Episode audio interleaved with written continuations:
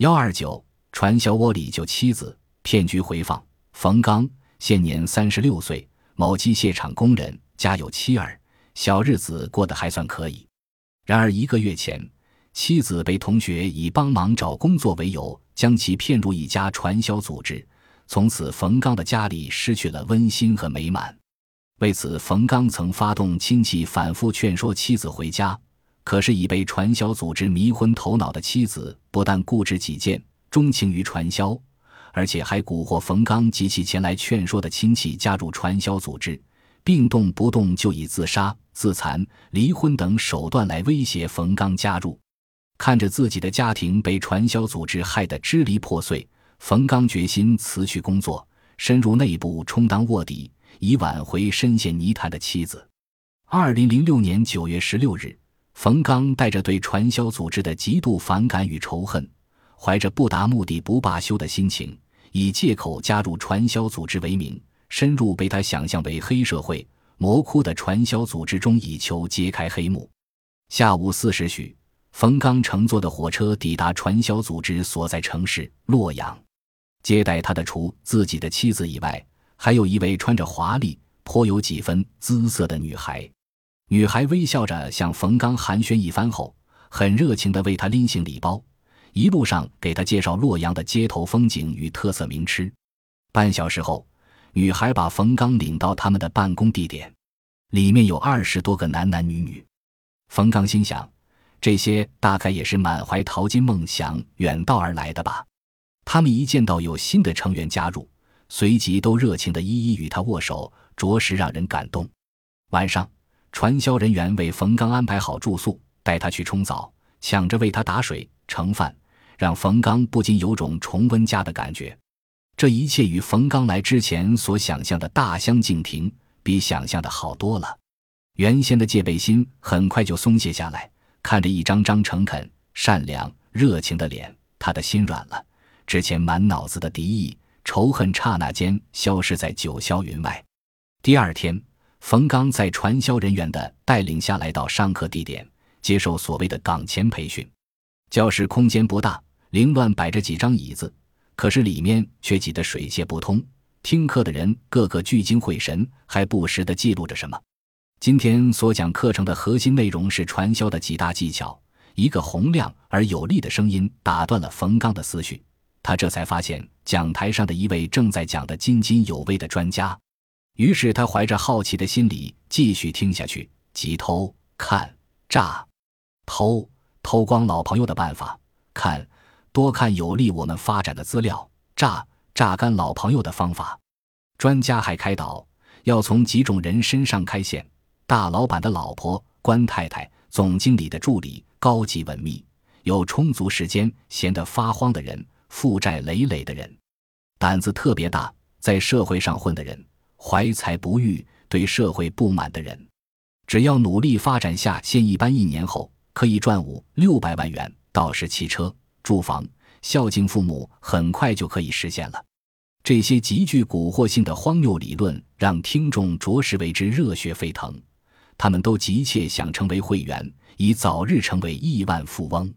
第三天。组织邀请了一些知名人士前来以身说法，称以前他们是如何的遭亲戚朋友的冷落、嘲笑与讥讽，而今是传销组织改变了他们的命运，使他们如何的享福、潇洒与快乐。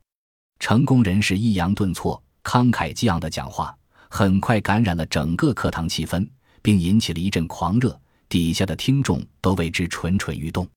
冯刚虽是前去卧底。可思想上也渐渐发生了变化，从不相信到将信将疑。传销组织正是用这种极具荒谬性、无逻辑性、漏洞百出、不攻自破的歪理邪教来冲昏人的头脑，直到你的思维僵化，成为任其摆布的玩偶。冯刚在卧底期间，发现传销组织内部还有所谓不成文的行规，即对新成员要进行紧密的跟踪，即使是夫妻也不能在一起。每天进门第一件事就是和每个人握手打招呼，吃饭时讲笑话，吃饭后娱乐，上课时轮番发言或高呼口号。新成员入行要交会员费。此外，在传销组织里还有严格的时间安排，每个成员必须严格遵守，从不给留半点个人自由的空间。这样，经过一段时间的培训，人似乎变得麻木了，没有了自我观念和社会评价意识，没有了内疚感、恐惧感、责任感，仅有的只是满腔的报复热血和幻想，俨然已成为一个心甘情愿接受组织安排的忠实奴仆。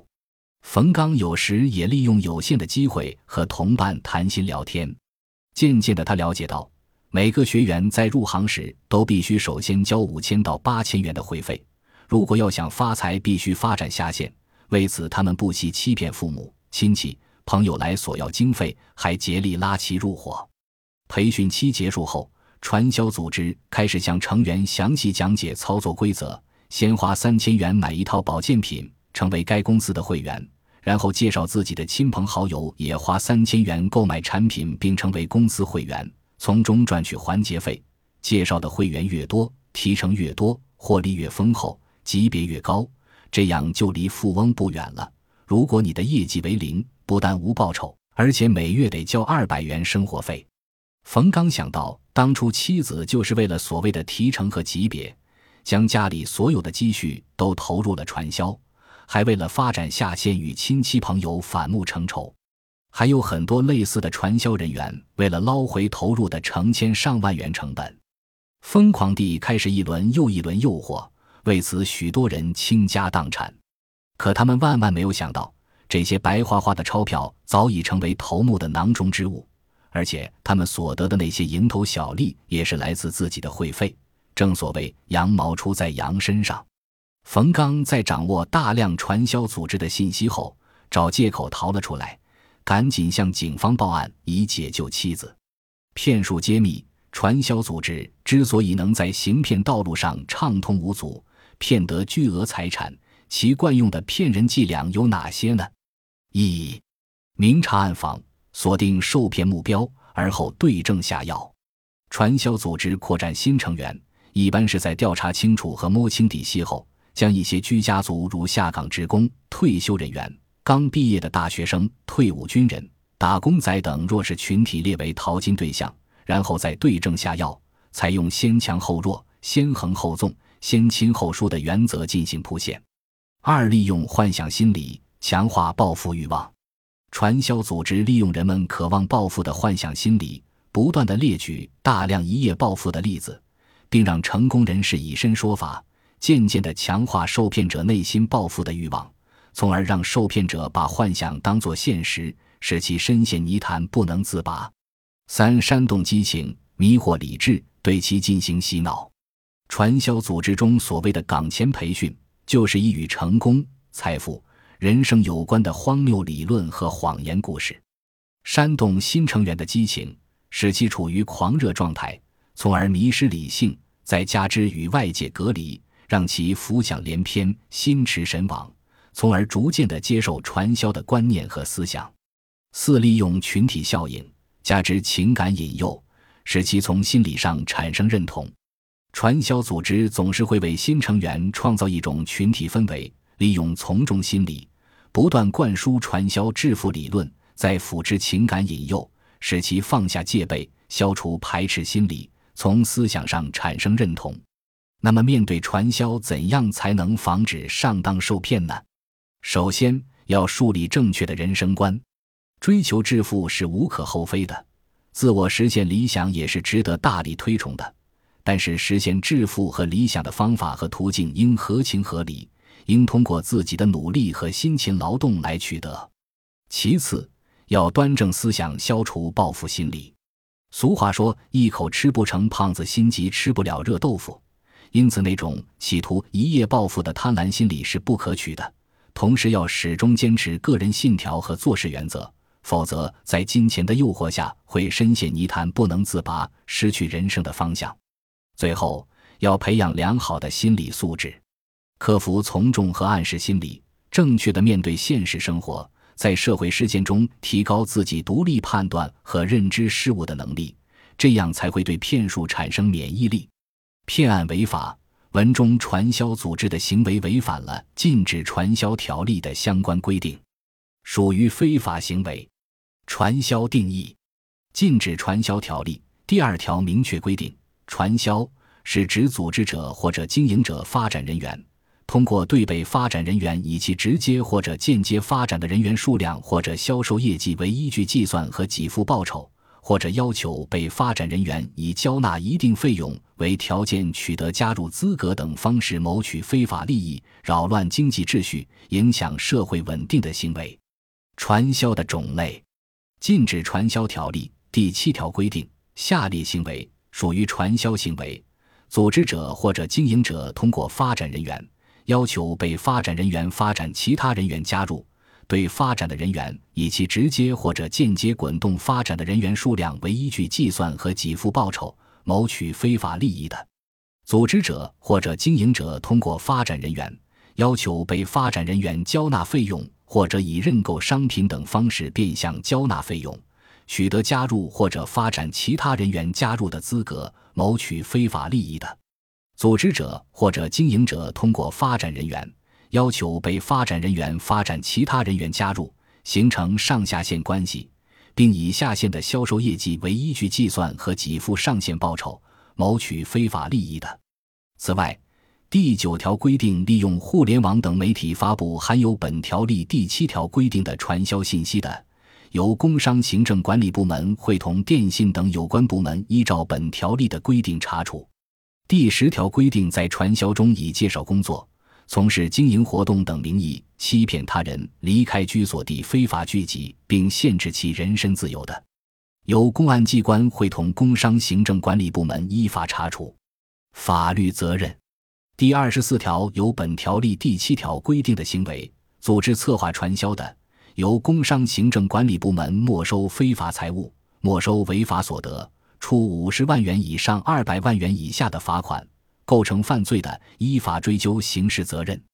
有本条例第七条规定的行为，介绍、诱骗、胁迫他人参加传销的，由工商行政管理部门责令停止违法行为，没收非法财物，没收违法所得，处十万元以上五十万元以下的罚款，构成犯罪的，依法追究刑事责任。有本条例第七条规定的行为。参加传销的，由工商行政管理部门责令停止违法行为，可以处两千元以下的罚款。第二十五条，工商行政管理部门依照本条例第二十四条的规定进行处罚时，可以依照有关法律、行政法规的规定，责令停业整顿或者吊销营业执照。第二十六条，为本条例第七条规定的传销行为提供经营场所、培训场所、货源、保管。仓储等条件的，由工商行政管理部门责令停止违法行为，没收违法所得，处五万元以上五十万元以下的罚款。为本条例第七条规定的传销行为提供互联网信息服务的，由工商行政管理部门责令停止违法行为，并通知有关部门依照《互联网信息服务管理办法》予以处罚。第二十七条，当事人擅自动用、调换。转移、损毁被查封、扣押财物的，由工商行政管理部门责令停止违法行为，处被动用、调换、转移、损毁财物价值百分之五以上百分之二十以下的罚款；拒不改正的，处被动用、调换、转移、损毁财物价值一倍以上三倍以下的罚款。第二十八条，有本条例第十条规定的行为或者拒绝。阻碍工商行政管理部门的执法人员依法查处传销行为，构成违反治安管理行为的，由公安机关依照治安管理的法律、行政法规规定处罚；构成犯罪的，依法追究刑事责任。第二十九条，工商行政管理部门、公安机关及其工作人员滥用职权、玩忽职守、徇私舞弊，未依照本条例规定的职责和程序查处传销行为。或者发现传销行为不予查处，或者支持、包庇、纵容传销行为构成犯罪的，对直接负责的主管人员和其他直接责任人员依法追究刑事责任；尚不构成犯罪的，依法给予行政处分。